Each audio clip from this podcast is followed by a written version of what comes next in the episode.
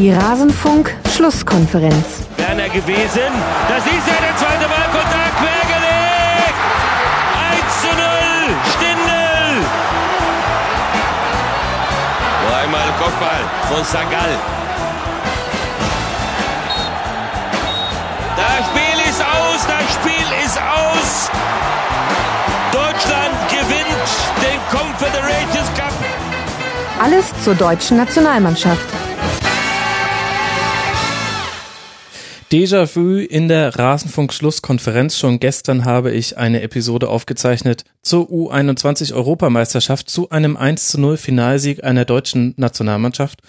Und schon einen Tag später kann ich dasselbige gleich wieder tun, denn schon wieder gewinnt man ein Finale mit 1 zu 0 und holt sich dadurch einen Titel von, tja, diskussionswürdiger Bedeutung. Auch das soll Teil dieser Sendung sein. Ich begrüße euch, liebe Hörerinnen und Hörer. Mein Name ist Max Jakob Ost. Ich bin der Edgenetzer bei Twitter. Und wir wollen über den Confederations Cup 2017 sprechen, den Deutschland durch ein Tor von Lars Stindl für sich gewinnen konnte. Ich begrüße bei mir in der Leitung zwei Gäste. Einer von beiden war auch vor Ort in Russland und zwar Matthias Friebe vom Deutschlandfunk, at Matthias-Friebe bei Twitter. Hallo. Hi. Schön, dass du es äh, wieder nach Deutschland geschafft hast. Bin sehr gespannt, was du mir von vor Ort dann berichten kannst. Ja, ich bin auch, äh, ich, ich freue mich auch dabei zu sein. Ähm, ist vielleicht ganz interessant, gerade im Vergleich zur EM letztes Jahr. Das ist doch ein bisschen anders in Russland. Genau, da haben wir ja schon mal eine Folge aufgenommen. Ein bisschen länger haben wir über die Europameisterschaft damals von vor Ort gesprochen. Da bin ich mal gespannt, welchen, welchen Kontrast wir da später auch machen können im Verlauf dieser Sendung. Zusammen nicht nur mit dir, sondern auch mit Tobias Escher, einer bereits wohlvertrauten Stimme und wahrscheinlich auch einem wohlvertrauten Gesicht, wenn ihr ihn schon mal bei Rocket Beans TV gesehen habt, bei Bundesliga. Er schreibt auch für Spielverlagerung, er schreibt ganz tolle Bücher. Er heißt Tobias Escher auf Twitter und ich begrüße ihn sehr herzlich. Hi Tobi. Guten Abend. Tobi, wir zwei hatten das äh, die Ehre, dieses Finalspiel heute Abend zu verfolgen. Matthias konnte es leider nicht sehen, weil er sich auf dem Weg zu einem sehr wichtigen Interviewpartner befand. Deswegen liegt es jetzt an uns, dieses Spiel aufzuarbeiten. Die Zahlen 61 Prozent Ballbesitz für Chile, 20 Schüsse, demgegenüber nur logischerweise 39 Prozent Ballbesitz für Deutschland und nur acht Schüsse aufs Tor. Drückt denn diese Statistik auch den Spielverlauf aus? Hm, teilweise würde ich sagen. Das Problem bei diesen Statistiken ist ja, dass sie so einen absoluten Wert geben und halt keinen Verlauf über die Partie zeigen. Mhm. Ähm, das klingt jetzt so, als ob jetzt äh, Chile durchgehend überlegen war. Das fand ich war aber nicht der Fall. Also sie hatten eine ganz, ganz starke Anfangsphase, wo sie Deutschland komplett erdrückt hatten. Mhm. Und da hatten sie dann auch schon irgendwie, ich glaube, es war 8 zu 8 zu 1 Torschuss oder sowas nach, äh, nach ein paar Minuten weil nämlich der erste deutsche Torschuss auch derjenige war, der ins Tor ging. Und danach fand ich, war es eine ausgeglichenere Partie zumindestens, weil die Chilenen das Tempo auch nicht mehr so hochhalten konnten und weil Deutschland dann auch ein paar Konter mehr spielen konnte. Was ich interessant fand, war, wir haben ja diese Partie in diesem Turnier schon mal gesehen und auch da hatte Chile eine sehr starke Anfangsphase und die deutsche Mannschaft hat sich dann aber aus diesem hohen Pressing, was Chile gespielt hat und mit dem es Deutschland einige Probleme bereitet hat, ganz gut befreit und konnte auch längere Ballbesitzphasen haben und noch viel mehr Chancen kreieren als jetzt im Finale. Hat es irgendeinen besonderen taktischen Grund, äh, dass das jetzt im Finale weniger gut funktioniert hat oder eher Tagesform, was auch immer? Ähm, ich fand, es hat ähm, auch im Finale ganz gut funktioniert. Also ich fand es nicht, dass es weniger gut funktioniert hat. Ich habe das Gefühl gehabt, man hat es noch viel stärker forciert, dadurch, dass man das letzte Spiel kannte. Mhm. Ich hatte wirklich das Gefühl, dass sie am Anfang nur weggebolzt haben, wirklich. Ja. Also da haben sie dann ja wirklich gar nicht mehr versucht, irgendwie Spielaufbau zu betreiben gegen die Chilenen, sondern irgendwie versucht, den Ball zu Werner zu bringen und der ist aber auch nicht der beste Ballhalter. Ähm, Gerade wenn er dann auch noch von zwei Chilenen hinten angelaufen wird. Und da haben sie dann völlig das Spiel aufgegeben, was ich auch okay fand, weil man hat gemerkt, da konntest du nicht mithalten mit den Chilenen. Und dann hat man so mit der Zeit hat man dann wieder mehr versucht, auch mal eine spielerische Sache zu lösen, auch mal einen Querpass hinten einzustreuen. Ähm, Ter Stegen hat einige schöne Bälle hinten rausgespielt, also keine langgeschlagenen Bälle, sondern so halbhohe Flugbälle. Und da hat man dann doch schon ab und zu die Räume gefunden. Ähm, das war dann aber gerade in der zweiten Halbzeit gelang das dann öfters. Aber es ist schon in beiden Spielen jetzt gegen Chile nicht der Fall gewesen, dass Deutschland da sich allzu viele Chancen erarbeiten konnte. Ist auch eigentlich so, so ganz untypisch. Also es war so wieder so ganz untypisch, weil seit, seit 2012 gab es, glaube ich, äh, kann ich mich an keine zwei Spiele hintereinander erinnern, wo Deutschland so wenig Ballbesitz hatte wie jetzt äh, diese Chile-Spiele und wenn man auch das Mexiko-Spiel noch mit reinnimmt, wo ja auch mhm. Mexiko lange Zeit den Ball hat laufen lassen, das war schon sehr untypisch und das war auch schon eine sehr andere Herangehensweise, als man es von Löw gewohnt ist. Könnte aber natürlich auch der Situation geschuldet sein, dass man eben einfach mit einem Team spielt, was noch nicht so viele Spiele miteinander bestritten hat. Ich hatte so den bisschen den Eindruck, Löw ist da den, den leichten Weg gegangen, wobei ich jetzt das mhm. jetzt gar nicht wertend meine, das Leichte, sondern ähm, wenn du mit einer Mannschaft spielst, wo die Abläufe noch nicht so fest sitzen, dann ist es einfach, in Anführungszeichen, ihnen erstmal das Spiel gegen den Ball beizubringen, als das Spiel mit Ball. Sieht man ja auch in der Bundesliga häufig genug. Das hat er auch, ähm, glaube ich, ziemlich klar gesagt in den Pressekonferenzen. Von da hast du natürlich vollkommen recht. Ähm, ich fand, das hat man auch gemerkt, dass dieses Team gegen den Ball sehr stark war, also überraschend stark war, weil man das auch gar nicht vermuten würde bei den Spielernamen erstmal. Aber ich fand, sie hatten das schon dann in der zweiten Halbzeit relativ gut im Griff. Also sie haben dann auch äh, relativ gut gestanden und haben dann auch teilweise so richtige Nadelstiche gesetzt. Ähm, okay, das 1 zu 0, das war jetzt wirklich ein krasser Fehler von Diaz, das kann man mhm. jetzt nicht unbedingt als ähm, muss man jetzt nicht als Mega-Pressing, aber es gab noch zwei, drei weitere Szenen, ähm, wo sie den Ball wirklich sehr hoch erobert haben, die sehr, ähm, die ich sehr gelungen fand. Und in dem Sinne war das schon so ein bisschen ein anderer Fokus, was auch natürlich an der Ausgangslage lag. Mm, aber es ist, zeigt doch auch schon, dass Löw da wie immer eigentlich opportunistisch vorgeht und äh, sich anguckt, was habe ich für Spieler zur Verfügung und sich danach ausrichtet. Und das hat mir wieder zum Erfolg geführt. Mhm. Und wenn wir uns Chile angucken, dann finde ich zusammengenommen mit dem Halbfinale gegen Portugal, dass man dann erst im Elfmeterschießen gewinnen konnte, hat mich die schlechte Chancenverwertung überrascht. Bei den Stürmern, die da vorne drin stehen, hätte ich damit nicht gerechnet. Auch in dem Finale jetzt wäre mehr drin gewesen. Also man muss natürlich erstmal Chile ähm, loben. Einfach weil ich finde, sie, finde, sie spielen tollen Fußball, sie spielen schnell nach vorne, sie spielen richtig aggressiv, sie wollen dominieren, obwohl sie jetzt nicht diese, ähm, diese Überweltklasse-Nation sind, ähm, spielen sie dominanten Fußball. Aber ich fand halt schon, dass man gemerkt hat, dass es für viele Spieler jetzt irgendwie der vierte Sommer in Folge, glaube ich, ist. Müsste der vierte Sommer in Folge sein, wo sie im Sommer irgendein Turnier spielen. Mhm. Und wo du einfach gemerkt hast, da hat irgendwie die Kraft nicht mehr gefehlt. Ich, sie sind ja auch äh, bei, gegen Deutschland in beiden Spielen nach 20 Minuten per, nach und nach weiter eingebrochen. Und haben auch dann irgendwie es nicht mehr geschafft, noch einen Gang hochzuschalten. Ich habe einfach das Gefühl gehabt, die waren kaputt. Also die haben halt ähm, vor dem Tor oder dann auch im Verlauf des Spiels ganz krass abgebaut. Mhm so Antreiber wie Vidal noch am wenigsten, aber stimmt es mir auch aufgefallen, gerade auf den Außen wurde da immer mhm. mit geringerem Tempo dann äh, nachgerückt. Daran kann man das mal ganz gut sehen. Die, die Tempoläufe, die man eher macht, um den Raum zu decken und nicht einen Ball hinterher zu jagen, das sind die, die glaube ich richtig wehtun, wenn man mhm. bisschen äh, die Kraft verliert. Jetzt losgelöst von dem Finale, und da können wir auch Matthias wieder in die Runde mit reinholen. Matthias, wer hat dich denn jetzt im deutschen Team aufs gesamte Turnier hin betrachtet überzeugt? Na, das sind ja, glaube ich, die Namen, die man sowieso jetzt so auch in den vielen Berichterstattungen sehen kann. Ne? Leon Goretzka hat sich, glaube ich, äh, ganz nach vorne gespielt in diesem Turnier. Lars Stindl, ähm, der Goalgetter sozusagen in der deutschen Mannschaft, äh, ist sicherlich jetzt auch ein Kandidat geworden für die WM 2018.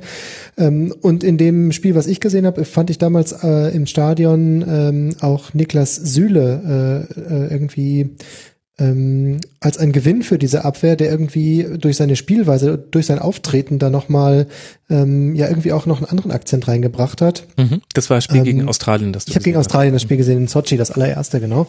Ähm, ich finde also, äh, da sind ein paar Leute dabei, äh, die durchaus äh, gutes Potenzial haben für den WM-Kader nächstes Jahr.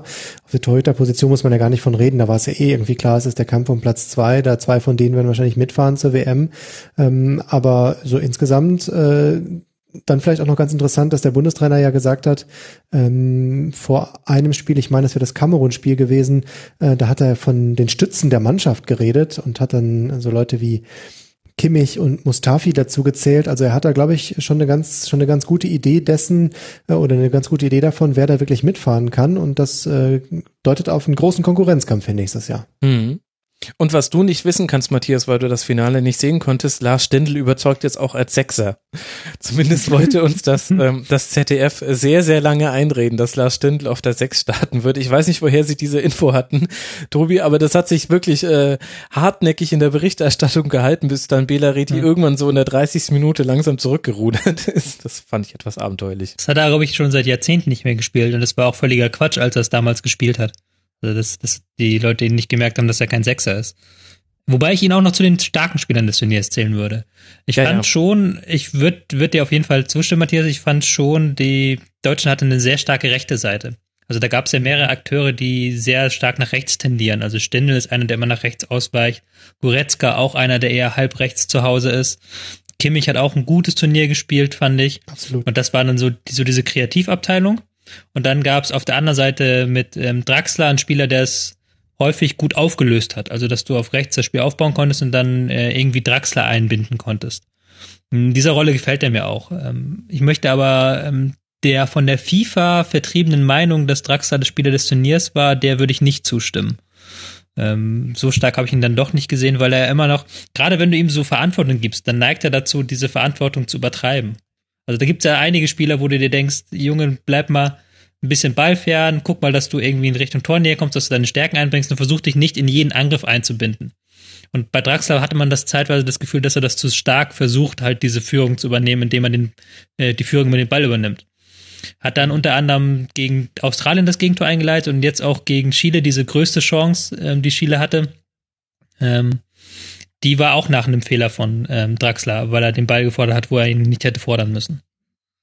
Aber die FIFA braucht natürlich auch einen Namen der am Ende ja, von so einem Turnier steht, ne? Und wenn dann irgendwie Spieler des Turniers, Leon Goretzka, äh, den kennt halt äh, nicht so viele Leute. Ja, ja, super, absolut.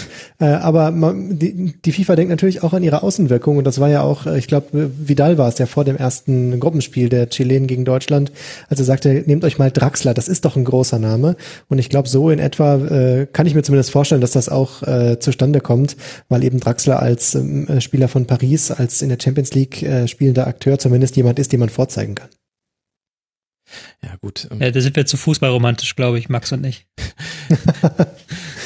das okay. kann sein, ja, und vielleicht auch zu FIFA-kritisch, aber da können wir ja, da können wir auch noch zu kommen. Ähm, jetzt haben wir ein paar Namen schon genannt. Ich, ich würde gern ähm, über Leon Koretzka noch ein paar mehr Worte verlieren, weil ich seine Rolle auch taktisch gesehen, Tobi, interessant fand ähnlich wie jetzt im Finale auf der Gegenseite Vidal, der sowohl defensiv wichtige Aufgaben hatte als auch offensiv, finde ich, dass auch Goretzka das jetzt in den meisten der Turnierspiele sehr, sehr gut hinbekommen hat, in den richtigen Momenten sich an den richtigen Orten auf dem Feld zu zeigen. Mhm. Ähm, er hat auch Verantwortung übernommen und das kann ich jetzt genau zu dem abgrenzen, was ich zu Draxler gerade gesagt habe, weil er hat Verantwortung in dem Sinne übernommen, dass er mit seinen Läufen in die Tiefe und auch mit seinen Sprints im Pressing ähm, bestimmte Situationen provoziert hat einfach. Also er hat zum Beispiel das hohe Pressing jetzt heute gegen Chile hat er immer einge, hat er immer gestartet, indem er nach vorne gerückt ist, indem er aggressiv nach vorne gegangen ist, dass die ganze Mannschaft nach vorne gegangen ist. So, das sind so Kleinigkeiten, aber die, wo man merkt, okay, da hat jemand taktische Verantwortung übernommen. Mhm. Und was halt seine absolute Stärke ist, ist dieses Raumgefühl, dass er mit einer unglaublichen Dynamik paart. Also der, er macht diese 30, 40 Meter Sprints, weil er irgendwo an der Abwehr eine Lücke sieht und dann ist da tatsächlich eine Lücke und er läuft diesen Weg zu Ende. Auch wenn der Pass nicht 100% kommt. Und das ist halt meines Erachtens eine ganz, ganz große Qualität. Und ich finde, er hat auch nochmal so ähm, in dieser Reife einen Schritt gemacht, dass er halt diese Wege sehr viel bewusster und auch selbstbewusster geht und halt nicht abbricht, sondern halt das zu Ende macht. Da war dieses Turnier auch, fand ich, ein sehr wichtiger Schritt, weil er doch in dieser Mannschaft eine wichtige Rolle übernehmen konnte. Mhm. Bestes Beispiel finde ich für diese Sprints, die in eine Lücke gehen, war das 2 zu 0 gegen Mexiko im Halbfinale, mhm. ähm, mhm. wo er äh, leitet selbst ein mit einem Pass auf Werner, hat, hat ihn dann, glaube ich, bedient. Und dann war sowohl der Pass auf Goretzka wieder zurück, als auch sein Laufweg war einfach hervorragend. Genau in die Lücke reingelaufen, die, die aufgerissen wurde. Das Geile ist, es gab ja noch mehr Szenen. Also gegen Australien auch, glaube ich, ähm, war, glaube ich, das zweite Tor, das zweite deutsche Tor, wo er auch so einen geilen Laufweg gemacht hat. Also der hat halt wirklich drei, vier pro Spiel drauf. Das ist wirklich beeindruckend. Und dann haben wir ja auch schon genannt, äh, Lars Stindl. Jetzt gerade habe ich noch Timo Werner genannt. Matthias, glaubst du, dass äh, Timo Werner sich auch in die Verlosung bringen wird, wenn es dann um den WM-Kader 2018 geht? Ja, da bin ich ziemlich von überzeugt. Ähm, die Perspektiven, die er hat, ähm, jetzt dann auch noch sich in der Champions League empfehlen zu können. Äh, und er hat ja auch in diesem Turnier Werbung für sich gemacht äh, durch seine Tore. Ich bin fest davon überzeugt, dass ja äh, so in der ganz vorderen Offensive ist die deutsche Mannschaft ja auch nicht so sehr gesegnet mit Spielern. Ähm, wie ich erinnere noch mal kurz an die EM, äh, als nach dem Ausfall von Mario Gomez auf einmal nach alle nach Mario Gomez gerufen haben, äh, mhm. was sich irgendwie vor dem Turnier auch keiner ausdenken konnte. Ähm, ich glaube schon, dass der eine sehr gute Perspektive hat, mitzufahren. Aber ist das nicht auch eine spielerische Entscheidung, wen man dann ähm, auflaufen lassen würde, Gomez oder Werner? Ich finde, das sind schon zwei sehr Klar. unterschiedliche Spieltypen. Absolut. Äh, ich, äh, aber ein bisschen mehr Flexibilität äh, und ein bisschen mehr Unberechenbarkeit ähm, wird dieser Mannschaft ja sicherlich auch eher noch mehr zum Vorteil gereichen können. Äh, und ich glaube, dass da, äh, ähm, dass das auf jeden Fall ein Argument ist, auch ihn mitzunehmen. Ich würde dem jetzt nicht äh, entgegensprechen, nur weil er jetzt äh, keine Kopie von Gomez ist. Ähm, vielleicht sogar ganz eher im Gegenteil. Vielleicht ist das sogar äh, für die Idee, die Joachim Löw von dieser Mannschaft hat, sogar noch eher mehr zuträglich. Mhm. Ähm, ich schätze Werner sehr und stimme dir auch zu, Matthias. Ich denke, in einem Punkt muss man aber ein bisschen vorsichtig sein, wenn man jetzt all diese ähm, Spieler von dieser Elf ähm, in die zur WM loben will. Es war einfach ein ganz anderer Hintergrund auch, auch ähm, taktisch und aber auch psychologisch, weil mhm. diese Elf war merkbar die B11 und das wussten auch die Gegner. Und ich glaube, bei der WM in zwei Jahren, wenn wir dann wieder ein Duell Chile-Deutschland haben oder ein Duell Mexiko-Deutschland, dann wird nie im Leben Deutschland weniger Ballbesitz haben als der Gegner. Klar. So, weil die halt dann den Ball fordern werden, weil, äh, weil die dann auch ähm, nochmal viel stärker das Vertikalspiel forcieren werden. Das ist einfach die Ausgangslage, die da jetzt anders war. Und dann ist natürlich dann eher ein Stürmer gefragt, der vorne im Strafraum seine Stärken hat, wenn sich der Gegner hinten reinstellt. Dann ist wahrscheinlich eher ein Gomez gefragt oder anderer Spielertyp oder ein Wagner vielleicht sogar, der auch dabei war und gute Leistung gezeigt hat. Aber ja, das ist halt so der allgemeine Punkt, den man hier bei diesem, bei allem Lob für die Mannschaft ein bisschen im Hinterkopf behalten muss, dass das schon eine sehr andere Herangehensweise und andere Ausgangslage war als sonst. Und auf der anderen Seite muss man aber auch sagen, es geht, glaube ich, auch gar nicht so sehr darum, die jetzt in den, in den Kader zu loben sozusagen, aber ähm, gegenüber dem WM-Team 2014 ist ja ungefähr der, der halbe Kader ist jetzt ja vakant. Also es ist ja durchaus der ein oder andere Posten äh, da und ähm, so viele, wie, wie, wie viel waren es, wurden immer gezählt? Sieben oder acht von der allerersten Garde, die jetzt nicht dabei waren in Russland. Also ich würde jetzt mal nicht sagen, dass das jetzt so, also das ist schon realistisch, dass der mitfährt. Mhm. Also nicht dabei waren unter anderem Mats Hummels, Mesut Özil, Benedikt Hövedes, Jerome Boateng, Thomas Müller, Marco Reus, Manuel Neuer, Sami Khedira, Toni Kroos und eben Mario Gomez. Das waren jetzt äh, drei, sechs, neun sogar. Aber ich finde schon das Gedankenspiel recht interessant, sich zu überlegen, wer wackelt da am meisten. Das ZDF hat da mit äh, Sebastian Kehl und Holger Stanislawski auch zwei mögliche Aufstellungen in den Ring geworfen. Da will ich jetzt gar nicht ins Detail drauf eingehen, weil es ja auch sehr viel Glaskugel ist. Wir alle wissen ja gar nicht, kannst du mit Marco Reus zum Beispiel überhaupt planen oder ähm, passiert das, was bisher leider immer passiert ist und er verletzt sich. Aber Vielleicht zum Beispiel. Muss man auch mit Mario Götze planen noch wieder, nach den jüngsten Dingen, die man gelesen hat. Genau. Oder eben ohne Mesut Özil und Thomas Müller, wie es ähm, in dem Fall zum Beispiel so war. Das fand ich sehr interessant. Da hat Thomas Müller in beiden Aufstellungen zum Beispiel gefehlt und Mesut Özil auch wo ich mir gedacht habe, Wahnsinn, das äh, hätte man sich früher gar nicht vorstellen können, komplett ausgeschlossen. Ich weiß jetzt nicht, wie wahrscheinlich das ist, aber das zeigt ja schon, was was dieser Confed Cup und ähm, dieses Auftreten zwar in einem anderen Turnierumfeld als in der Weltmeisterschaft, aber es hat finde ich schon was verändert. Ähm, ich hätte nicht gedacht, dass man so aus diesem Turnier rausgeht. Vielleicht aber auch eine spontane Reaktion, oder? Also vielleicht äh, ist das mit dem mit dem Abstand von ein paar Wochen schon wieder anders. Ja, das kann natürlich gut sein, ja. Und Tobi hat ja auch schon recht, wenn er da die Einschränkung macht. Das war jetzt nur Chile, nur Mexiko, nur Australien und Kamerun und vor allem eben in einem, in einem komplett anderen Setting. Also ähm, Chile hat natürlich das Turnier schon sehr, sehr ernst genommen, aber es ist trotzdem nochmal was anderes als eine Weltmeisterschaft. Also zumindestens die Weltmeisterschaft ist halt insofern anders, weil dann noch ein paar größere Nationen dabei sind aber auch noch mehr so mittlere Nationen. Also dieses Turnier Chile zähle ich schon aktuell zu den ganz, ganz großen Teams und auch ähm, zu einem der Favoriten kommenden kommendes Jahr, sofern sie sich qualifizieren. Ähm, aber da fehlte halt außer Mexiko, Portugal, gegen die wir jetzt nicht gespielt haben, gab es halt nur so richtig, richtig schwache Teams oder sehr gute Teams. Also es fehlte also der Mittelbau. Und das sind ja meistens diese Teams, gegen die Deutschland 60 Prozent Ballbesitz hat, die aber dann auch irgendwas anbieten, was Deutschland gefährlich werden kann. Und das hat man halt bei diesem Turnier nicht wirklich üben können. Was man üben konnte, war mal wieder das taktisch liebste Kind von Joachim Löw, nämlich die Dreierkette. Die haben wir gleich mehrfach gesehen in dem Turnier. Glaubst du, Tobi, dass das jetzt für die WM 2018 die präferierte Variante werden wird? Bisher hat man es ja immer nur so punktuell eingesetzt. Ähm, Theoretisch kann ich es mir vorstellen, weil es passt sehr gut zu dem, was Joachim Löw äh, mag. Es, er ist flexibel, du kannst eine Fünferkette draus machen, mit der du defensiv sehr sicher stehst. Du kannst auch eine Dreierkette draus machen. Ähm, der beim DFB mal sieht man es sehr auch sehr gerne, wenn die äußeren Innenverteidiger bei der Dreierkette vorrücken und man dann so eine richtig, also dass ein Verteidiger tiefer steht und mhm. die anderen beiden richtig nach vorne reinrücken. Und das kannst du mit den deutschen Spielern auch sehr gut umsetzen. Das kannst du mit Süle, mit Hummels richtig gut machen. Und das hat man auch beim Confed Cup gesehen. Daher glaube ich schon, dass es eine Variante ist. Ein kleines Fragezeichen würde ich setzen, weil ähm, hm, Bayern München spielt, wird kommende Saison mit 99%iger Wahrscheinlichkeit keine Fünferkette spielen. Und auch Borussia Dortmund, ähm, der auch kein so ein Riesenfan von der Fünferkette. Und Joachim Löw ist auch schon jemand, der dann gerne das mitnimmt, was in den Vereinen gespielt wird. Ja, interessanter Punkt. Äh, das, so habe ich darüber noch gar nicht nachgedacht.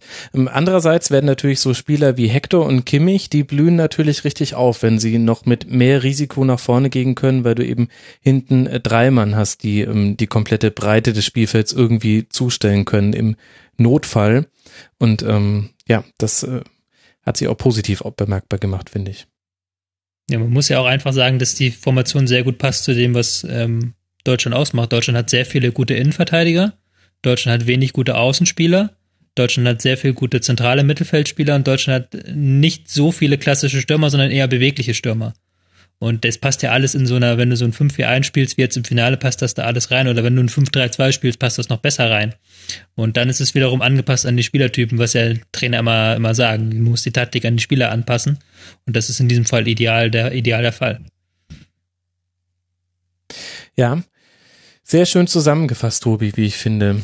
Matthias, äh, gibt es noch irgendwas, was du über die deutsche Mannschaft gelernt hast bei diesem Turnier, äh, mit dem du vielleicht gar nicht gerechnet hättest vorm Confederations Cup? Ehrlicherweise, ich habe mir das Turnier ja so ein bisschen versucht, ähm, aus so einer russischen Brille auch anzugucken, dadurch, dass ich ja in Russland war äh, und habe so ein bisschen, bin mit der Erwartungshaltung dahin gefahren, äh, mir das mal anzugucken, wie das wohl auch ähm, aus der russischen Perspektive gesehen wird. Und da war ja von Anfang an eher Unzufriedenheit mit der deutschen Mannschaft da. So nach dem Motto, jetzt schicken der, schickt der Weltmeister nicht seine Stars, was ist das für ein Mist? Mhm. Äh, dieses Turnier ist ja eh nur so ein Aufwärmturnier und ähm, aus der russischen Perspektive gedacht fehlte da natürlich so das Hauptmarketing-Instrument. Äh, also wenn der Weltmeister ohne Stars kommt, ist das natürlich schwierig. Ähm, und jetzt hat diese Mannschaft das Turnier gewonnen und hat sich ja irgendwie äh, äh, und, und irgendwie ist auch so in der Wahrnehmung hat man sich ja ist man ja mit dieser Mannschaft so weitergegangen. Äh, von daher ist schon irgendwie interessant zu sehen, was da äh, mit dieser Mannschaft passiert ist. So wirklich überraschendes ähm, weiß ich jetzt nicht, ob das jetzt so großartig überraschend alles war. Ähm, ich bin jetzt auch nicht der, der jetzt in den großen Jubel mit einstimmen würde, so wie das, glaube ich, Jürgen Klinsmann getan hat äh, Anfang der Woche und von 50 Spielern gesprochen hat, aus denen Yogi auswählen kann für die WM. Ähm, aber das ja, ist vielleicht faktisch so. hat er ja recht. Ja, aber äh, ob dann 50 alle auf dem gleichen Niveau sind, ist ja nochmal eine andere Frage. Äh, hat der Tobi ja auch gerade schon schon so eingeschätzt. Ähm, also so wirklich überraschende Dinge ähm, hat man nicht äh, gesehen. Vielleicht noch äh, ähm, dass so Spieler wie wie Kimmich irgendwie äh, trotz ihres Alters schon in so in so Führungsspielerrollen reinkommen und da wirklich Verantwortung übernehmen wir hatten es bei Julian Draxler ja gerade auch schon, äh, dem das nicht so gut tut.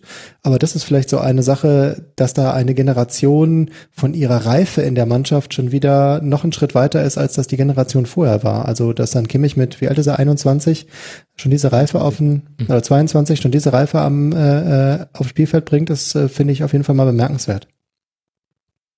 Ja, man konnte der Mannschaft auch teilweise beim Lernen zusehen. Da fand ich das Gruppenspiel gegen Chile mit am interessantesten, wo man wirklich gesehen hat, die mussten sich mit allem, was sie hatten, an taktischem, an technischem Vermögen, aber auch an Willen gegen dieses Offensivpressing von äh, Chile stellen, die auch eine Physis in den Zweikämpfen hatten, die nicht alle Spieler so unbedingt gewohnt waren. Und dann noch musste man noch mit einem unglücklichen äh, Rückstand umgehen. Und man konnte dann wirklich da eine ganz schöne Lernkurve mitverfolgen. Und das ist ja irgendwie auch mal ganz interessant, sowas zu sehen.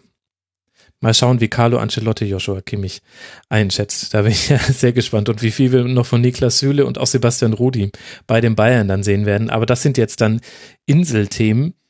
Äh, wenn wir den Fokus jetzt mal aufs ganze Turnier lenken, Matthias, du warst vor Ort. Wie war denn das jetzt, den Confederations Cup zu erleben? Ich meine, es ist immer so ein bisschen schwierig, das äh, Turnier einzuschätzen. Ich finde, äh, ganz gut als Vergleich kann man den Confederations Cup vor der WM 2006 heranziehen, denn da hat man vielleicht auch noch selber Erinnerungen dran, wie man das selbst äh, wahrgenommen hat. Gab es denn, ja, Euphorie finde ich jetzt zu viel, aber eine, eine spürbare Begeisterung für dieses Turnier im Land? Also das kann ich dir ehrlich gesagt sehr kurz äh, beantworten mit dem Wort Nein. Man hat es eigentlich kaum gemerkt, dass dieses Turnier stattgefunden hat. Ich war in zwei Städten. Ich war erst in Sochi, äh, auch zum Spiel, zum ersten deutschen Spiel. Also die ersten drei, vier Tage war ich in Sochi ähm, an dem ersten Wochenende äh, und dann über das deutsche Spiel, was ja an dem Montag stattgefunden hat und bin dann noch eine Woche in Moskau gewesen. Ähm, in Sochi hat man es schon ein bisschen gemerkt, ganz einfach, weil die Stadt natürlich sehr klein ist und besonders dieser Teil Adler, wie er heißt, äh, wo das Olympiazentrum steht, da konnte man es schon merken, weil rund um dieses Stadion ähm, natürlich diese ganzen äh, Zentren, die man dann braucht, Akkreditierungszentrum und Ticketcenter und äh, Fanbüro und was man also braucht, da war das halt schon irgendwie ähm, bemerkbar und mhm. da dreht sich sowieso alles um die Sportstätten. Ähm, und das war irgendwie, da konnte man das zumindest merken. Auch beim deutschen Spiel hat man so die klassischen deutschen Fans auch zumindest ein paar gesehen. Ähm, das passt da irgendwie ganz gut hin an diese Stelle und wird sicherlich zur WM auch nochmal deutlicher bemerkbarer sein, weil äh, dann rund um das Stadion wohl auch relativ nah die Fanmeile äh, kommen soll, wie ich das gehört habe. In Moskau ist es ganz einfach so, äh, nochmal den Vergleich zur EM vielleicht letztes Jahr, diese Stadt ist einfach viel zu groß, als dass man da irgendwas merken könnte. Es gab hier und da mal ein paar Plakate oder so, es gab ein paar Durchsagen in der Metro, das war noch vielleicht das, wo man wo man es am ehesten gemerkt hat. Ähm, es gab ja dieses System mit dieser sogenannten Fan-ID, mhm. alle Fans, die diese ID hatten, die sich da registrieren haben lassen, konnten ja an den Spieltagen gratis Metro fahren und auch zwischen den Stadien hin sich, sich bewegen, ähm, frei und kostenlos. Ähm, da hat es ein paar Durchsagen gegeben, auch in englischer Sprache. Äh, das, daran kommt man das merken. Und ansonsten ist das an Moskau ziemlich vorbeigegangen. Ähm, auch an den, ich sag mal, touristischen Hotspots, Roter Platz oder so, war eigentlich von dem Turnier nichts zu merken. Vor dem Kreml steht schon ein Countdown für die WM. Das war eher so das Thema, äh, dass sich alles irgendwie schon um 2018 dreht. Ne? Also man hatte schon gemerkt, wenn man irgendwie auf das Turnier aufmerksam wurde, dass es alles schon Road to 2018, wie, das war der Testlauf, das Warmwerden, alles dreht sich nur um diese WM, die wirklich wichtig ist für Russland, wie man auch merkt. Ähm, ansonsten war da von diesem Turnier jetzt nicht so viel zu merken. Reist man dann als Reporter mit einer Fan-ID, damit man kostenlos Metro fahren kann? Nein, man reist nicht mit einer Fan-ID an, äh, um kostenlos Metro zu fahren. Äh, ich hatte so einen Wochenpass, äh, der auch nicht sonderlich teuer ist in Moskau. Also da kann man irgendwie für umgerechnet 10 Euro oder so die ganze Woche Metro fahren, so viel man will und dazu auch noch Bus und alles, was dazugehört, also den ganzen Nahverkehr. Äh, deswegen bin ich da nicht hingefahren. Ich bin tatsächlich unter dem gleichen Gesichtspunkt hingefahren, wie auch die Russen das Turnier verstanden haben, als Tesla für die WM nächstes Jahr, mhm. äh, um mir schon mal ein bisschen, weil ich der Sprache nicht mächtig bin und auch das Land vorher nicht bereist hatte, einfach schon mal ein bisschen zu orientieren und zu gucken, wie das alles nächstes Jahr so funktionieren kann. Jetzt gab es ja einige große Themen, nicht nur die Auslastung der Stadien und wie die Infrastruktur klappt, das finde ich sind da noch sekundäre äh, Themen, sondern unter anderem gab es ähm, aus den Anhängen des McLaren-Berichts, eigentlich erstaunlich, was da so alles dran hing, ähm, konnte man herauslesen, dass die russische Olympiamannschaft von 2014 akut unter Dopingverdacht steht. Das war hier ein sehr großes Thema. Wie groß war denn das Thema in Russland selbst? Auch das eigentlich kaum wahrnehmbar. Es hat relativ schnell Das war ja ein Bericht, der äh, in der Mail on Sunday umging, also in der Sonntagszeitung. Man hat relativ schnell an dem Sonntagnachmittag ein Statement äh, losgelassen von Vitali Mutko. Das ist ja der Präsident des russischen Fußballverbands und der ist gleichzeitig auch der Vizepremierminister. Interessante Kombination. Man stellt sich mal das in Deutschland vor, wenn Reinhard Gründel gleichzeitig Innenminister wäre äh, und für den Sport zuständig. Ähm, also das war dann kein großes Thema. Man hat relativ schnell dieses Statement losgelassen mit einem denkwürdigen Satz, der in jedes äh, Fußballanekdotenbuch aufgenommen werden sollte, wie ich finde, äh, mit dem mit, mit den schlagenden Sätzen. Ähm, es hat nie Doping im Fußball gegeben und es wird nie Doping im Fußball geben. Äh, und wir werden ja sowieso die ganze Zeit kontrolliert. Ähm, ansonsten ist danach nicht mehr viel rausgekommen. Man hat sich dann ähm, die sehr staatsnahe Agentur TASS hat dann noch mal irgendwie geschrieben, ähm, vor allen Dingen hätte die FIFA darauf hingewiesen, dass bei der WM alle Proben negativ waren. Das war so ein bisschen die Verteidigungsstrategie. Und dann hat man im Prinzip so die klassische Verteidigungshaltung an den Tag gelegt und das einfach ohne weitere Statements versucht auszusitzen. Und es hat sich ja dann auch relativ schnell beruhigt. Jetzt gibt's ja noch ein bisschen Berichte, die das nachlegen, aber in Russland geht man da so um, wie man mit vielen anderen Dingen auch umgegangen ist vorher. Man setzt das einfach aus. Ja, Wahnsinn. Und hierzulande wird äh, drüber diskutiert, ob jetzt nicht eigentlich die FIFA Russland, obwohl es Gastgeber ist, ausschließen müsste vom nächsten Turnier. Dazu wird's ja nicht kommen. Nein, dazu wird's äh, nicht kommen. Äh, äh, davon zeugt auch die Pressekonferenz, die Gianni Infantino dann gegeben hat. Ich habe gehört, sechs Fragen waren zugelassen der anwesenden Journalisten und er hat Dinge gesagt, wie dass es dieses Turnier war vollumfänglich ein ganzer Erfolg, alles war super. Er fand sogar den Videoschiedsrichter gut. Ähm, ja. Das sagt dann, glaube ich, schon alles. Das, das konntest du dann äh, heute nicht sehen, Matthias, aber Tobias und ich, wir durften mitverfolgen, wie Timo Werner einen Ellenbogenschlag im Laufduell einsteckt vom Chilenen. Dann gibt es den Videobeweis und der Referee guckt es sich an und denkt sich dann, naja, der Ellbogen ging klar ans Kinn, das ist gelb. Ach, naja. Das ist ja kein Problem des Videobeweises. Sondern des Schiedsrichters. Da hast du recht. Ähm, wobei ich mir gedacht habe, wie sich wahrscheinlich die Nachspielzeiten verändern werden mit dem Videobeweis, weil wenn es mal eine Unterbrechung gibt, dann dauert die gut und gerne mal zwei Minuten. Ja, aber komm, komm, komm jetzt nicht auf die Idee, das zu vergleichen, dieses Turnier mit dem, wie es nachher in der Bundesliga sein wird. Das sind nee, nee, Welten nee. sein. Nee, finde ich auch. Ich finde auch, ich glaube auch ehrlich gesagt, dass man es bei einer Weltmeisterschaft noch eher braucht als in der Bundesliga, weil das Niveau der Schiedsrichter bei Weltmeisterschaften einfach auch traditionell schlechter ist und seltener mit einer einheitlichen Linie gepfiffen wird. Dann kann man sich nur äh, Sendungen äh, zur WM 2014 anhören oder auch äh, die Kurzpässe zur EM 2016. Bei der EM hat man es noch viel, viel besser geschafft, eine einheitliche Linie zu verfolgen. Da haben alle Schiedsrichter ungefähr ähnlich gepfiffen. Ich erinnere mich an einen sehr späten Einstieg in die Karten zum Beispiel. Und bei der WM war es ja vollkommen Kraut und Rüben. Naja.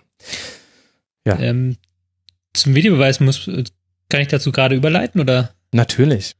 Ähm, weil du es gerade angesprochen hast, ähm, man muss es halt wirklich sehen, dass dieses Turnier ein Testlauf war, aber auch kein guter Testlauf für den Videobeweis weil die Schiedsrichter sind erst drei Wochen vorher geschult worden. Mhm. Ähm, die Leute in den Video, die dann den Videobeweis gemacht haben, beziehungsweise die Videoschiedsrichter haben dann teilweise völlig andere Sprachen gesprochen, waren aus völlig anderen Ländern, kannten den Schiedsrichter gar nicht, was dann zu, zu Kommunikationsproblemen führt.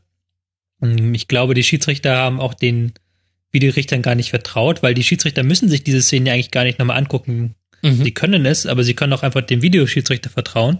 Aber das haben sie die, bei diesem Turnier sehr selten gemacht. Sie haben oft die Szenen wieder angeguckt, ähm, was dann zu Verwirrung führt. Und ich glaube halt, dass eigentlich so gut wie alle diese verwirrenden Szenen, mit, die wir mit Videoschiedsrichter hatten, dass die alle mit dem ähm, mit der Kommunikation zu tun hatten. Also dass das gar nichts durch den Videoschiedsrichter wirklich hausgemachtes Probleme sind, sondern wirklich Kommunikationsprobleme, die dann auch dazu geführt haben, dass das alles so lang gedauert hat. Mhm. Was ja wahrscheinlich vor allem im Stadion komisch war, oder, Matthias? Ja, ja, absolut. Also äh, da kommt dann auf die auf der Anzeigetafel steht dann irgendwie jetzt äh, Video Assistant oder Video Referee drauf und dann sieht man eigentlich, wie die Spieler zur Trinkflasche greifen und äh, sich zwei Minuten die Beine in den Bauch stehen. Das ist schon relativ abenteuerlich. Vor allen Dingen, weil dann auch auf der Anzeigetafel das anders als im Tennis mit dem Hawkeye mhm. äh, einfach Also man kann es einfach nicht mitverfolgen.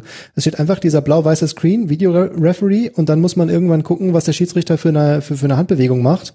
Es wird einfach auf der Tafel nicht aufgelöst irgendwie und das ist ein bisschen unbefriedigend. Auch, aber das sind, glaube ich, Kinderkrankheiten, die muss man irgendwie, die muss man irgendwie jetzt äh, in der in, in der Testphase als Erfahrungswerte sammeln. Ich glaube auch nicht, wenn man dabei bleibt, dass es bei einer WM oder so, dass es so weiterläuft. Ähm, äh, ganz interessant war ja noch diese Szene in dem, ich war das nicht das Spiel Deutschland-Kamerun äh, mit dem mit dem falschen Platzverweis für den ja. falschen Spieler. Mhm. Äh, das sind aber, glaube ich, tatsächlich alles Kommunikationsprobleme, wie, wie, der, wie der Tobi gesagt hat. Das ist aber meine Lieblingsszene, weil wenn du dir die Ablauf der, der Sache anguckst, ähm, Schiedsrichter gibt gelb, Schiedsrichter bekommt irgendwas aufs Ohr gesagt, guckt sich die Szene an, gibt dem falschen Spieler dann rot, bekommt dann aufs Ohr gesagt, hey, äh, es ging nicht um den, um den, äh, um die äh, Schwere des Falls, sondern es ging darum, dass du den falschen Spieler bestraft hast. Da hat er es nochmal angeguckt, hat sich gesagt, okay, gebe ich jetzt dem richtigen Spieler rot. Aber im Endeffekt, was da ja rausgekommen ist dabei, so bescheuert das halt gemacht wurde, wenn es keinen Videobeweis gegeben hätte, wäre die Szene so beendet gewesen, dass der falsche Spieler gelb gesehen hätte und das Spiel wäre weitergegangen. Und so hat der Schiedsrichter die Möglichkeit gehabt, dem richtigen Spieler eine Karte zu geben und auch nochmal seine Entscheidung zu revidieren. Auch wenn es jetzt eine harte rote Karte war, aber ich finde, man konnte es vertreten in dieser Situation. Und das führt halt schon zu so einem äh, Mehr an Gerechtigkeit, finde ich. Sehr schön formuliert. Was man sich vielleicht noch überlegen muss, ist auch, wie man es den Fernsehzuschauern vermittelt. Ähm, da war in dem Moment, in dem die Regie gecheckt hat, okay, der Videoreferee hat sich eingeschaltet, wurde dieses Bild eingeblendet, was so ein bisschen aussieht, was man auch immer vor den Werbepausen bei Sky sehen kann, nämlich du siehst einen Regieraum mit Monitoren und dann sitzen Schiedsrichter natürlich in Schiedsrichtermontur, weil die schwitzen ja so bei ihrem Job vor Monitoren und das ist aber irgendwie äh, allein bildästhetisch eine merkwürdige Einblendung, denn da passiert ja nichts. Die sitzen da ja einfach nur mit mehr oder weniger ungesunder Körperhaltung und gucken auf Monitore und da jubelt ja keiner und da geht kein rotes Lämpchen an. Es wird einfach nur angezeigt, guck mal, da sind Schiedsrichter, deswegen äh, wundert dich nicht, dass jetzt das Spiel nicht weitergeht. Es wird jetzt äh, da drüber reviewed, was da gerade passiert ist. Ähm, auch da wird man sich, glaube ich, noch was anderes anfangen lassen, als Schiedsrichterrücken zu zeigen. Und vielleicht müssen sie auch in Zukunft keine Trikots mehr tragen, das finde ich auch ein bisschen. Naja, gut.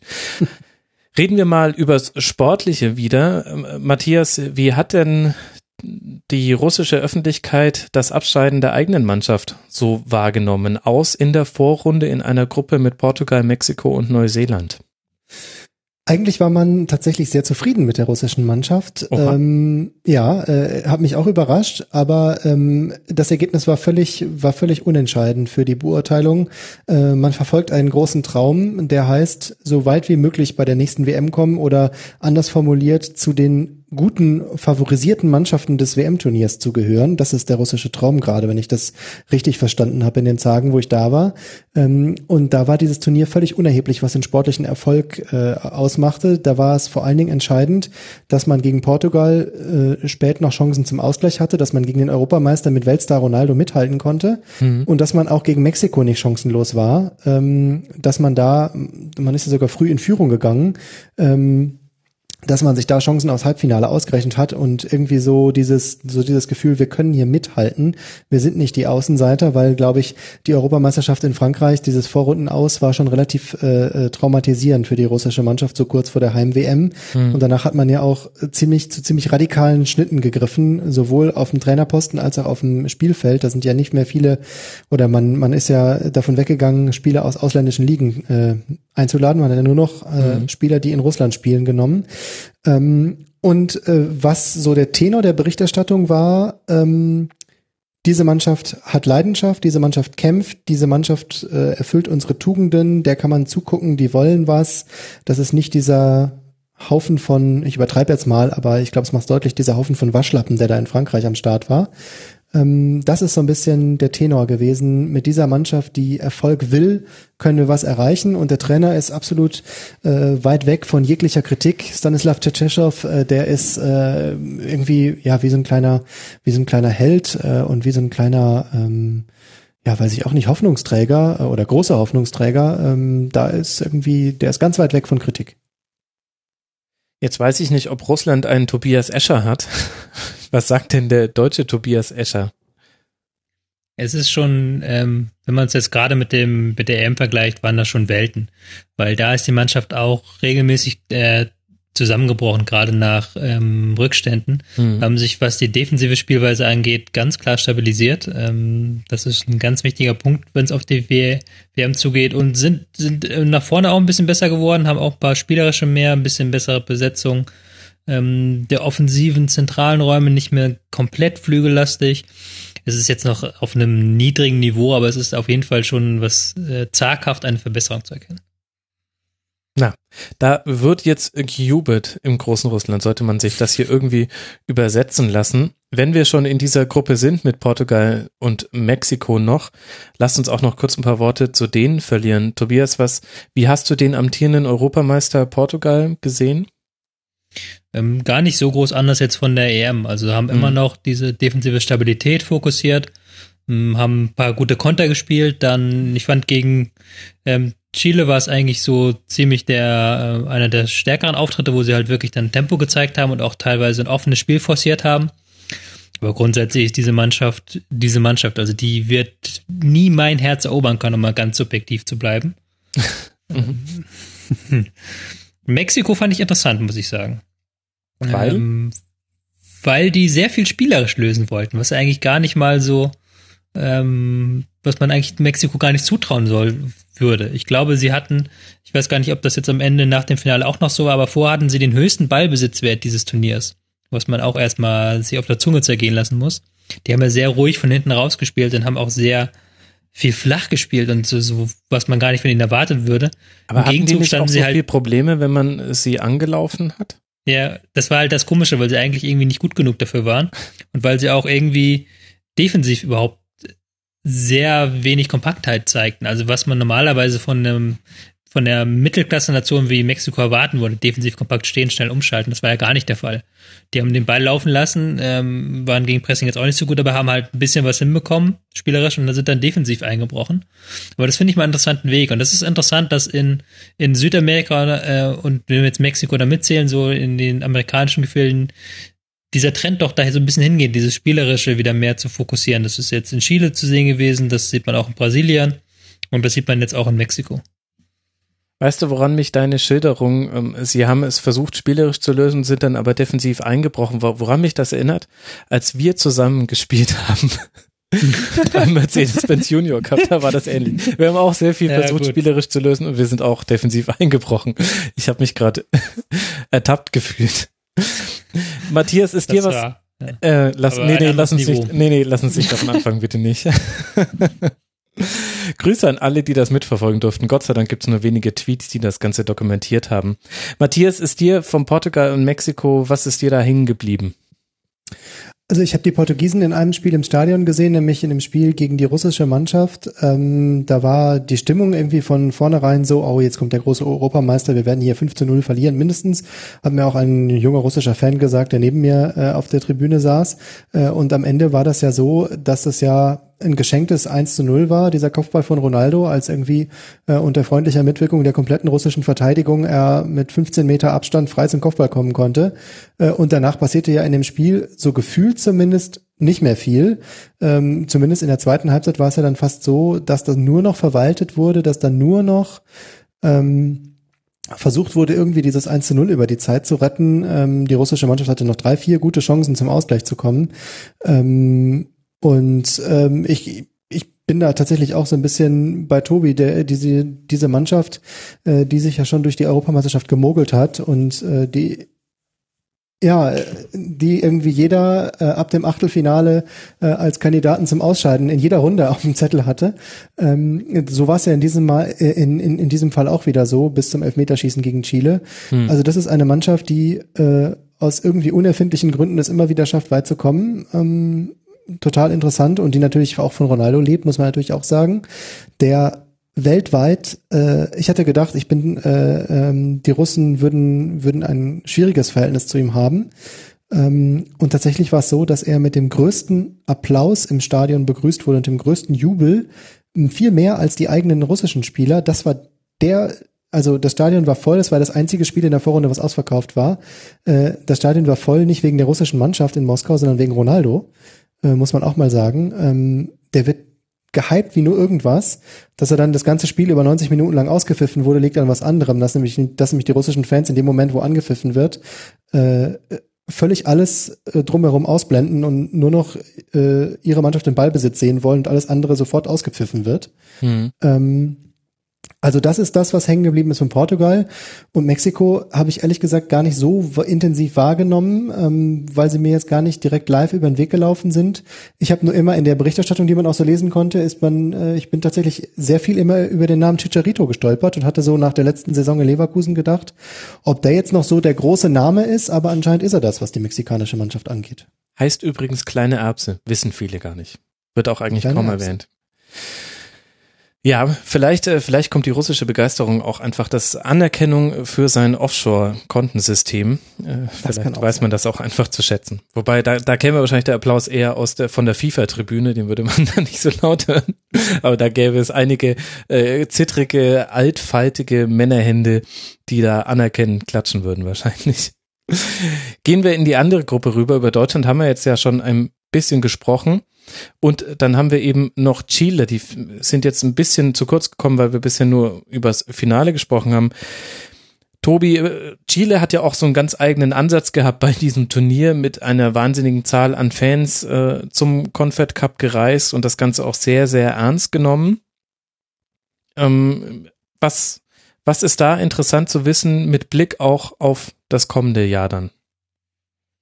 Wir haben es mit Chile mit einer goldenen Generation zu tun, muss man ganz klar sagen. Eine Mannschaft, ein Land, das fußballtechnisch vor zehn Jahren keinerlei Rolle gespielt hat, ähm, das bei der Qualifikation zur WM in Südamerika den letzten Platz belegt hat. Die haben jetzt in den vergangenen ähm, zwei Jahren zweimal die Copa America gewonnen gegen Argentinien, gegen Brasilien. Mhm. Und dabei waren sie auch die stärkste Mannschaft. Wurden halt umgeformt von Marcelo Bielsa vor ein paar Jahren. Ähm, der halt sie zu einem wahnsinnigen Angriffsfußball umgeformt hat. Ähm, und sind jetzt nach und nach so ein bisschen rationaler geworden. Ähm, jetzt unter Trainer Pizzi spielen sie auch gar nicht mehr diesen massiven Angriffsfokus mit fünf Leuten in den Strafraum, aber es spielen halt so ein richtig brutales ähm, Manndeckungspressing. Und diese Stärken haben sie halt jetzt über drei Jahre hinweg richtig konserviert und können sie wirklich in jedem Turnier abrufen, weil sie auch immer dieselbe Elf haben. Mhm. Immer so ein, so ein 4-3-3-Pressing, immer dasselbe System. Ähm, und das ziehen sie brutal durch. Aber man hat jetzt, finde, man, finde, man merkt jetzt schon im dritten Jahr, wo ich es jetzt gesehen habe, so eine leichte Ermüdungserscheinung. Ähm, einerseits können sie dieses Pressing wirklich nicht mehr so lange durchziehen. Also das war, hat mich wirklich teilweise gewundert, dass sie nach 20 Minuten gegen Deut den beiden Spielen gegen Deutschland so stark abgebaut haben.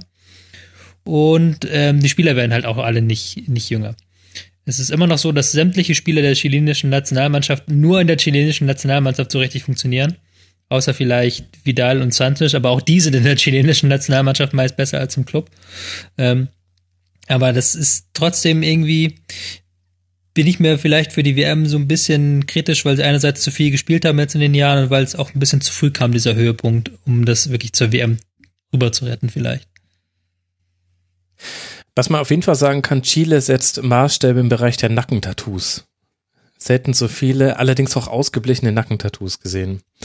Da. Das ist ja, das ist ja interessant. Das ist ja genauso gewollt, dass die, dass die Spieler alle so rebellenhaft sind. Also, das hat der Verband ja jahrelang zugelassen und auch gefördert, weil sie halt gesagt Wie haben, wir brauchen Tattoo-Workshops.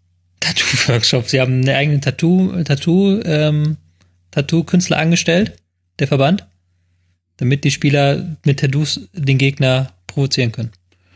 Hm. Ist das so wie damals die roten Trikots äh, als Ausweistrikot für die deutsche Mannschaft, weil die so aggressiv machen den Gegner? so nein, nein, also ähm, es war halt, ich meine, das in, in dem Sinne, dass sie in der Jugendarbeit sehr großen Wert darauf gelegt haben, ähm, auf Gewinnen. Also erstmal haben sie gesagt, wir, wir müssen eine Nation der Gewinner werden. Wir müssen halt diese, diese Ellbogentypen durchbringen. Wir müssen halt nicht mehr so eine Nation werden, die halt sich denkt, okay, dabei sein ist alles, sondern wirklich, jetzt geht's um Gewinn, Gewinn, Gewinn. Das hat Mexiko übrigens ganz ähnlich gemacht so. Und dann haben sie halt diese ganzen Typen halt auch, die, die sie dann teilweise aus ärmsten Verhältnissen gefördert haben. Vidal ist ja, hm. der glaube ich als Kind auch nicht genug zu essen und solche Geschichten gibt's bei über fast jeden Spieler. Die haben halt bewusst halt diese sozialen Aufsteiger und auch diese Kämpfernaturen rausgesucht, von denen man ja eher sagt, dass sie in Deutschland eher ähm, unter den Tisch fallen momentan. Passt ja auch ganz gut zur Kultur des Landes, aber da will ich jetzt nicht mich in einen Exkurs versteigen. Ich glaube auch, als du gesagt hast, sie haben Ellbogentypen gefordert, hat Timo Werner nochmal kurz Phantomschmerzen in seinem Kiefer gespürt. Eine schöne Doppeldeutigkeit. Matthias, würdest du da Tobias in seiner Analyse zustimmen, auch dass er sagt, man sieht jetzt auch schon erste Abnutzungserscheinungen bei diesem immer gleichen Spielstil? Ja, wobei das natürlich, glaube ich, auch tatsächlich jetzt damit zusammenhängt, äh, was wir am Anfang auch äh, schon besprochen hatten, dieses, dieses ewige Durchspielen, ähm, äh, was Jogi Löw ja für die deutsche Mannschaft verhindern wollte. Also die chilenische Mannschaft ist ja wirklich quasi im Dauereinsatz seit Jahren, ähm, hat sich natürlich einen absoluten Namen gemacht mittlerweile, gehört da zu den großen Nummern in Südamerika. Ähm, ich gehe da eigentlich komplett mit mit der Analyse. Ähm, das ist aber trotzdem nach wie vor eine Mannschaft für mich, die auch für die WM im nächsten Jahr zu denen gehört, die man wahrscheinlich auf dem Zettel haben muss, wenn man äh, über die acht Mannschaften denkt, die nachher im Viertelfinale stehen, je nach Auslosung. Ähm, also das ist äh, keine Mannschaft äh, und ich glaube auch nicht, dass es, dass es 2018 unbedingt so leicht ist, die zu schlagen. Das da möchte ich nochmal unterschreiben, dass ich dem natürlich zustimme. Also mir mhm. geht es nur darum, dass ich so ein bisschen abgebaut habe. Hättest du mich 2016 gefragt, hätte ich gesagt, hätte ich Chile als einen meiner drei großen Favoriten genannt. Und jetzt mhm. 2017 gehören sie für mich eher so in, wie, wie gerade von Matthias richtig gesagt hat, Viertelfinal. Krass. Mhm. So, und dann haben wir noch ein großes Fragezeichen, zumindest meinerseits gibt es ein großes Fragezeichen. Kann mir einer von euch beiden erklären, warum die Afrikameister jetzt nicht nur beim Confederations Cup, sondern auch bei den Weltmeisterschaften, die wir so verfolgen konnten zuletzt, warum die afrikanischen Mannschaften nichts mehr reißen können. Ich finde auch bei dem Turnier jetzt mit Kamerun hat man das wieder exemplarisch fast gesehen. Und das war ja schon mal anders. Es gab ja schon mal eine Zeit, in der man das Gefühl hatte, jetzt äh, kommen äh, Mannschaften aus Afrika und nicht zuletzt auch mit der WM in Südafrika dachte man, da kommt noch mal einiges ins Rollen. Aber irgendwie habe ich jetzt schon ganz, ganz lange keine afrikanische Mannschaft mehr gesehen, bei der ich das Gefühl hatte, so wie wir jetzt gerade gesprochen haben, WM-Viertelfinale auf jeden Fall drin. Da muss für, aus meiner Sicht jetzt ehrlich gesagt immer so ein bisschen Losglück mit dazukommen bei den Paarungen, dass das mal hinhauen sollte. Ja, der afrikanische Fußball hat so viele Probleme, so massenhaft Probleme. Ähm, von korrupten Funktionären darüber, dass ähm, die ja den Fußball da wirklich aussaugen, muss man sagen. Ähm, die Spieler, die größtenteils auch nicht die Riesenlust haben, für ihre Länder aufzulaufen, eben weil die Spieler, weil sie das Gefühl haben, dass sie da nur ausgesaugt werden. Ähm, es ist ein Problem, dass die Starspieler sehr oft in der Nationalmannschaft machen, was sie wollen und halt dann ähm, ihren Clan um sich ähm, um sich rumbilden. Mhm. Ähm, und man muss aber auch jetzt ganz klar dazu sagen, dass diese Kamerun äh, kamerunasische, kamerunesische, kamerunische. Die Mannschaft diese Kamerun, diese Mannschaft Kameruns ähm, auch nicht die stärkste Afrikas ist. Also die haben schon äh, den Afrika Cup mit etwas Glück und ähm, taktischer äh, defensiver Stabilität gewonnen und haben dann ähm, sind gegen Senegal, glaube ich, nur in der Verlängerung äh, oder im Elfmeterschießen sogar weitergekommen und haben gegen Ägypten eigentlich schlechter gespielt und dann wirklich kurz vor Schluss den Siegtreffer erzielt. Ähm, da muss man auch sagen, dass Afrika da nicht jetzt unbedingt die beste Mannschaft des Kontinents geschickt hat. Gut. Und man muss vielleicht auch meine Kritik insofern einordnen noch, dass ja Deutschland selbst am eigenen Leib erfahren hat, dass Algerien ein sehr, sehr starker Achtelfinalgegner war. Also vielleicht rede ich es auch zu schlecht, aber ich finde es halt erstaunlich, denn das ist so ein Kontinent mit sehr viel Potenzial und ich wurde noch so sozialisiert, so habe mich so Anfang der Mitte der 90er für Fußball so richtig interessiert und da hatte man irgendwann das Gefühl, ähm, es kommt ein toller Spieler nach dem anderen aus Afrika und die Nationalmannschaften ziehen da irgendwann mit und das ist aber dann doch nicht eingetreten. Das finde ich immer wieder faszinierend und irgendwie auch schade, ehrlich gesagt. Weil es ja auch ähm, da wieder halt diese Funktionäre mitspielen und natürlich auch die Tatsache, mhm. dass dann Europa einzelne Spieler fördert, aber halt nie so ein komplettes Land halt eine wirklich, wirklich Struktur aufbaut. Sondern das sind ja dann Berater, die fischen, ähm, sind dann einzelne Akademien, die dann da gebaut werden, aber es ist halt selten wirklich so ein großes ähm, systematisches Ding. Und was halt noch dazu kommt, ist halt diese fürchterliche Qualifikation, in der irgendwie dann fünf Gruppen gebildet werden, nur der erste kommt weiter. Und dann hast du halt nachher jedes Mal irgendwelche Mannschaften wie Ägypten und äh, oder Tunesien oder Algerien auch fallen raus. Du hast jetzt aktuell eine Gruppe mit Nigeria, Kamerun und Algerien, hm. die alle drei wahrscheinlich stärker sind als äh, Kongo zum Beispiel, die sich qualifizieren werden. Oder äh, Burkina Faso. Also es ist, es ist der absolute Wahnsinn, was die da in der Qualifikation anstellen. Man muss dazu sagen, dass Algerien, die ja wirklich äh, für Aufsehen gesorgt haben in Brasilien und jetzt eben der Afrikameister Kamerun wahrscheinlich die zwei sind in den Gruppen, die auch dann zu Hause bleiben werden. Ne? Also wenn man sich mal die ja. aktuellen Tabellen anguckt, ich habe es mir vorhin noch mal angeguckt, äh, sagst du absolut äh, zu Recht. Also ähm, da werden einige Mannschaften, die man vielleicht erwarten könnte, auch äh, nicht mitfahren. Ähm, du wirst wahrscheinlich, wenn es so kommt, wie es wie es scheint, äh, ohne Ghana, ohne Kamerun, ohne Algerien ähm, dann bei der WM sein und dafür werden dann äh, Burkina Faso und die Demokratische Republik Kongo spielen. Und dann muss man sich, glaube ich, nicht wundern, wenn man da keinen Viertelfinalisten hat. Mhm, sehr guter Punkt. Ach, da sieht man einfach, dass ihr zwei tolle Experten seid, dass ich mit euch sogar über afrikanischen Fußball reden kann, ohne das irgendwann mal angekündigt zu haben im Vorgespräch und ihr beide voll im Thema drinsteckt. Das finde ich wirklich beeindruckend. Abschließend würde ich gerne noch ein Wort verliehen, jetzt doch dann wieder nochmal den Blick auf die deutsche Nationalelf lenken und zwar auf den Trainer Joachim Löw. Der hat jetzt seinen hundertsten Sieg nach 150, ich glaube jetzt sind es 151 Länderspielen eingefragt, also eine ähm, eingefangen, äh, also eine wirklich tolle Bilanz und irgendwie hatte ich den Eindruck, Matthias, korrigiere mich, wenn du es anders siehst, dass äh, Löw auch inzwischen so genau den richtigen Mix aus Lockerheit und ähm, dann aber doch dem Erwartungsmanagement der Öffentlichkeit ähm, begegnen ähm, drauf hat. Also ich fand das sehr interessant, wie er die Erwartungen an diesen Confed Cup gelenkt hat in der breiten Öffentlichkeit, wie er dann aber auch gesagt hat, naja, jetzt sind wir im Finale, jetzt wollen wir äh, im Halbfinale, jetzt wollen wir auch eindeutig ins Finale kommen und wie er sich dann auch irgendwann festgelegt hat, auch sportlich und gesagt hat, okay, gut, ich weiß jetzt, in welche Richtung es mit dieser Mannschaft geht.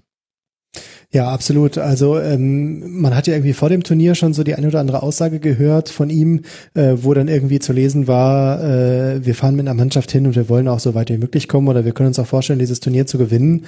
Und da habe ich immer so gedacht, okay, das wird jetzt so nach außen hin kommuniziert, vielleicht auch bewusst in Richtung Russlands kommuniziert, äh, dass man jetzt äh, zumindest ein bisschen Ehrgeiz vorgaukelt, damit man nicht ganz so böse angeguckt wird, weil man ohne die erste Mannschaft gekommen ist. Und dann hatte man den, äh, den Eindruck, gerade auch in Sochi, ähm, rund um das erste Spiel, also dass er nicht mit den Händen in der Hosentasche und mit einem Cocktailglas in der Hand äh, am Trainingsplatz stand und äh, äh, mit dicker Sonnenbrille. Also er war total äh, relaxed, total entspannt. Es passte irgendwie zu dieser Urlaubsstimmung. Sochi ist ja so ein bisschen russische Riviera. Da gehen die Leute an, an den Strand, kommen aus dem ganzen Land hingeflogen, um da am Schwarzen Meer Urlaub zu machen, weil es da so ein bisschen Mittelmeeratmosphäre auch hat. Ähm, und der war total relaxed und total zurückgenommen und es war so ein bisschen, ja, jetzt machen wir halt dieses Turnier und es ist alles total äh, äh, ähm, Test für uns und wir genießen das hier und meine Mannschaft und man kann ja nicht böse sein, wenn das nicht läuft und so weiter. Und dann hatte man irgendwie das Gefühl, dass er sich irgendwie in diese Mannschaft verliebt, äh, Spaß hat, mit dieser Mannschaft zu arbeiten, irgendwie irgendwie auch Bock hat darauf, äh, Spieler zu formen, die irgendwie sich noch leichter formen lassen als die Stars, die er sonst so hatte äh, mhm. in den letzten Jahren. Und dann hat er sich irgendwie an dieses Turnier gewöhnt und dann ist irgendwie auch der Ehrgeiz wieder zurückgekommen, äh, ohne ihm jetzt was unterstellen zu wollen, dass er den verloren hatte zwischendurch. Aber ähm, total interessant, wie er das, wie er das äh, angegangen ist, das Turnier. Diese Mischung aus Ernsthaftigkeit und Lockerheit war wahrscheinlich genau die richtige Ansprache für so ein sportlich total unbedeutendes äh, Vorbereitungsturnier. Und ähm, wie das jetzt weitergeht, wie er vor allen Dingen in den nächsten Qualifikationsspielen mhm. jetzt aus einem etwas größeren Reservoir von Spielern äh, sich dann die Mannschaft zusammensucht, das wird sicherlich spannend sein. Ja, da habe ich mir auch schon die Frage gestellt, wen wir da wohl sehen werden. Ich glaube, nach dem dritten Bundesligaspieltag ist dann, glaube ich, schon wieder Länderspielpause. Wenn man sich gerade wieder an die Bundesliga gewöhnt hat, wird wieder der Keil dazwischen getrieben. Bin ich auch gespannt. Ähm, Tobi, ist dir noch was hängen geblieben, was jetzt, äh, was du vorher an Joachim Löw so jetzt noch nicht beobachtet hast? Er wird ruhiger, oder? Also er kriegt so eine gewisse Altersruhe. Mhm. Ist er auch, geht jetzt auch auf die 60 zu langsam kann man sich auch gar nicht so richtig vorstellen, aber ist tatsächlich so. Ähm, ich finde, er ist, er war halt nie so ein unruhiger Typ, aber er hat immer manchmal sowas, sowas Getriebenes so. Also mhm. gerade während den Spielen. Und ich habe das Gefühl, dass er jetzt sehr viel ähm, gelassener damit umgeht und halt auch man das Gefühl hat, der Mann hat ist mit sich im Rein, der Mann ist mit seinem Leben im Rein, der Mann ist mit der Mannschaft im Rein. Und ich glaube, diese Ruhe hat sich auch so ein bisschen auf diesen jungen Kader übertragen. Also das wollte ich nochmal positiv hervorheben. Mhm. Das Pendel schlägt vom Pep Guardiola eher Richtung Carlo Ancelotti, ein Mann, der in sich selbst ruht und nicht mehr der Getriebener seiner taktischen Ideen ist. Ja, ich finde, dass wir damit ganz gut diesen Confed Cup 2017 beleuchtet haben. Ein Turnier, das irgendwie dann, tja, irgendwie bedeutungslos, aber trotzdem nett anzugucken. Ich glaube, es war ein gutes Methadon für viele Fußballfans und ich glaube, wir haben es auch schon ganz schön herausgearbeitet, warum es auch sportlich dann irgendwie dann doch wieder seinen Reiz hatte. Ich danke euch beiden sehr. Zum einen Matthias Friebe vom Deutschlandfunk, at Matthias-Friebe. Ich möchte jedem Hörer und jedem, jeder Hörerin deutlichst empfehlen, die Deutschlandfunk-Podcasts zu hören. Gerade das Sportgespräch lohnt sich immer wieder, wo man unter anderem eben auch, jetzt habe ich den Namen gerade schon wieder vergessen, wie heißt der russische Sportfunktionär Matthias? Mutunko? Wladimir Leonchenko, der war früher Ach, selber mal Nationalspieler. Genau. Genau, mhm. genau, richtig. Leonchenko, mein Gott, warum kann ich mir das immer nicht merken? Sehr interessantes Interview, unter anderem mit ihm. Also die Podcasts vom Deutschlandfunk zu abonnieren von der Sportredaktion lohnt sich immer, auch die nicht sportlichen, ehrlich gesagt. Vielen Dank, dass Matthias, dass du mit dabei warst. Gerne, hat sehr Spaß gemacht wieder. Und außerdem danke unserem Stammgast im Rasenfunk. Ich freue mich immer, wenn du hier mit dabei bist. Tobias Escher kauft bitte sein Buch vom Libero zur Doppelsex? Nein. Doch. Korrekt. Was denn sonst? Ich kann sechs oder was? nee, nee, nee. Ich, ich war mir gerade. Dreierkette. Ich habe es mir nicht aufgeschrieben, und, äh, aber das sieht man mal, wie gut ich dich kenne, dass ich tatsächlich dein äh, Buch richtig zitieren kann. Äh, sehr interessantes Taktikbuch. Wir haben auch ein ganzes Tribünengespräch zur Geschichte der Fußballtaktik gemacht, das wunderbar ergänzt wird durch dieses Buch, beziehungsweise ehrlich gesagt ergänzt das Tribünengespräch eher das Buch und nicht andersherum. Ähm, man kann dich bei Bundesliga, bei Rocket Beans TV sehen, man kann dich bei Spielverlagerung.de lesen und man sollte dir bei Twitter folgen, at Tobias Escher. Tobi, vielen Dank, dass du mit dabei warst. Danke für die Einladung.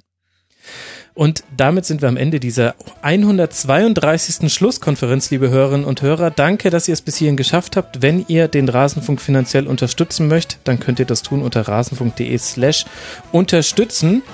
Und dann hoffe ich, dass diese beiden Folgen zusammen mit der letzten zur U21 Europameisterschaft euch gut gefallen haben. Lasst uns Feedback da auf Facebook und Twitter und YouTube. Und dann bis bald mal wieder im Rasenfunk. Ciao.